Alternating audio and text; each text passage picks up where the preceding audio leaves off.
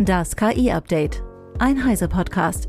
Mit redaktioneller Unterstützung von The Decoder. Ich bin Isabel Grünewald und dies sind heute unsere Themen. Google stellt Text zu Video-KI Lumière vor. Microsoft intensiviert Forschung an effizienteren KI-Modellen. SAP setzt auf KI und Firefox integriert KI-Rezensionsprüfer.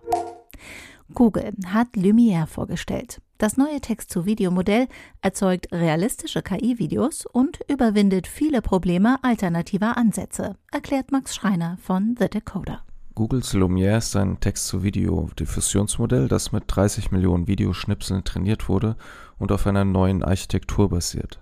Während frühere Modelle für die Videogenerierung nur einzelne Keyframes im Video erzeugen und die fehlenden Bilder dazwischen dann mit einem anderen Modell dazurechnen, verarbeitet Googles Lumiere direkt ein ganzes Video.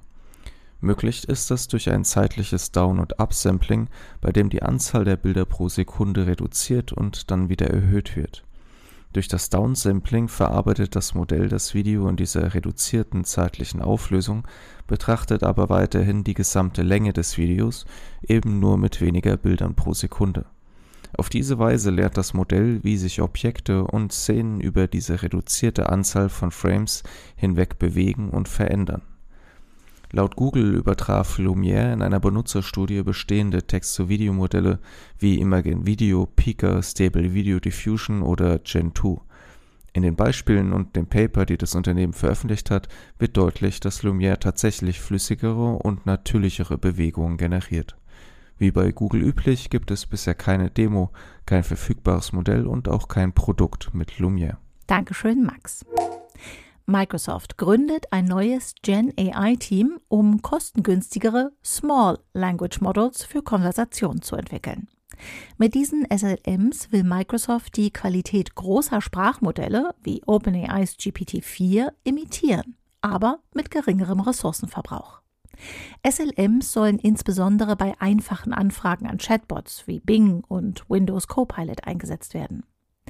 Das Gen AI Team wird von Corporate Vice President Misha Vilenko geleitet und berichtet an CTO Kevin Scott.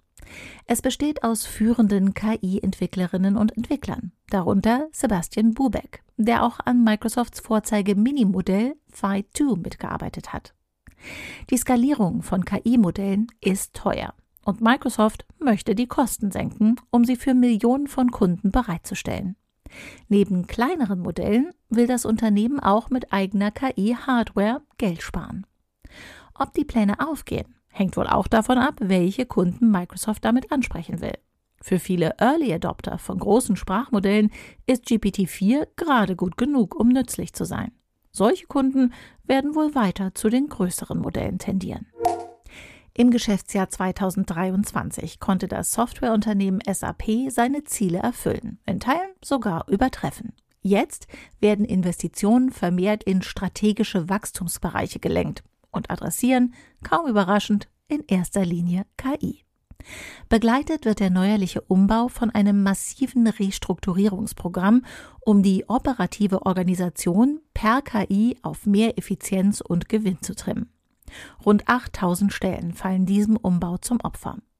Wie es heißt, sollen soziale Härten möglichst vermieden werden, wenngleich sie nicht ausgeschlossen werden könnten.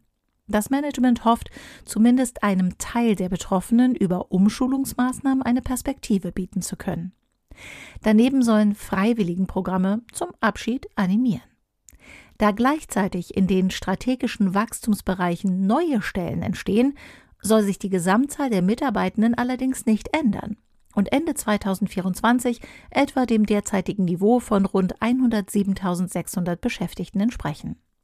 Die anfallenden Restrukturierungskosten beziffert das SAP-Management auf rund 2 Milliarden Euro. Das Team von Mozilla hat planmäßig die neue Version des Webbrowsers Firefox 122 herausgebracht. Neben Sicherheitsupdates sind darin auch neue Funktionen erhalten, Natürlich mit KI. Dirk Knob von Heise Security hat die Einzelheiten. Die Mozilla Foundation hatte im vergangenen Jahr FakeSpot übernommen, ein kleines Unternehmen mit 13 Mitarbeitern. Diese haben sich darauf spezialisiert, gefälschte Rezensionen auf Verkaufsplattformen wie Amazon, Best Buy oder Walmart mittels KI aufzuspüren und gefilterte Ergebnisse mit realistischeren Einschätzungen auszuliefern. In der jetzt aktualisierten Version Firefox 122 haben die Entwickler nicht nur diverse Sicherheitslücken gestopft, sondern auch eine Testversion des auf Deutsch Rezensionsprüfers integriert. Nach Eingabe von About Config in der Adressleiste lässt sich die Option browser.shopping.experience 2023.enabled auf True setzen und so aktivieren. Besucht man nun eine unterstützte Shopping-Seite, wird auf der rechten Seite der Assistent eingeblendet und bietet an, auf Wunsch die Rezension auf der Seite mit dem Angebot zu filtern. Ein Filterlauf dauert bis zu 60 Sekunden, zeigt dann die Qualität der Rezension auf einer Skala von A bis F an, dem amerikanischen Notationssystem für gut bis schlecht. Außerdem berechnet die künstliche Intelligenz eine Sternebewertung aus den als echt eingestuften Rezensionen, die dann ein realistischeres Bild der Qualität des angebotenen Produkts ergibt. Vielen Dank, Dirk. Nvidia bringt mit RTX Video HDR ein neues Feature für seine RTX Video Upscaling Technologie auf den Markt. Es wandelt SDR-Inhalte automatisch in HDR-Inhalte um und ist jetzt für Nvidias RTX GPUs verfügbar. Diese Funktion ist für die Videowiedergabe in Chromium-basierten Browsern wie Google Chrome oder Microsoft Edge gedacht. Die KI-Technologie kann in Kombination mit RTX Video Super Resolution verwendet werden, um SDR-Video auf bis zu 4K in HDR zu skalieren. Um RTX Video HDR zu aktivieren, müssen Nutzende den Januar Studiotreiber herunterladen und installieren, die Windows HDR-Funktionen aktivieren und die Funktion in der NVIDIA Systemsteuerung unter RTX Video Enhancement HDR aktivieren. Für das Feature ist ein HDR10-kompatibler Monitor erforderlich. Das war das KI-Update von Heise Online vom 25. Januar 2024. Eine neue Folge gibt es jeden Werktag ab 15 Uhr.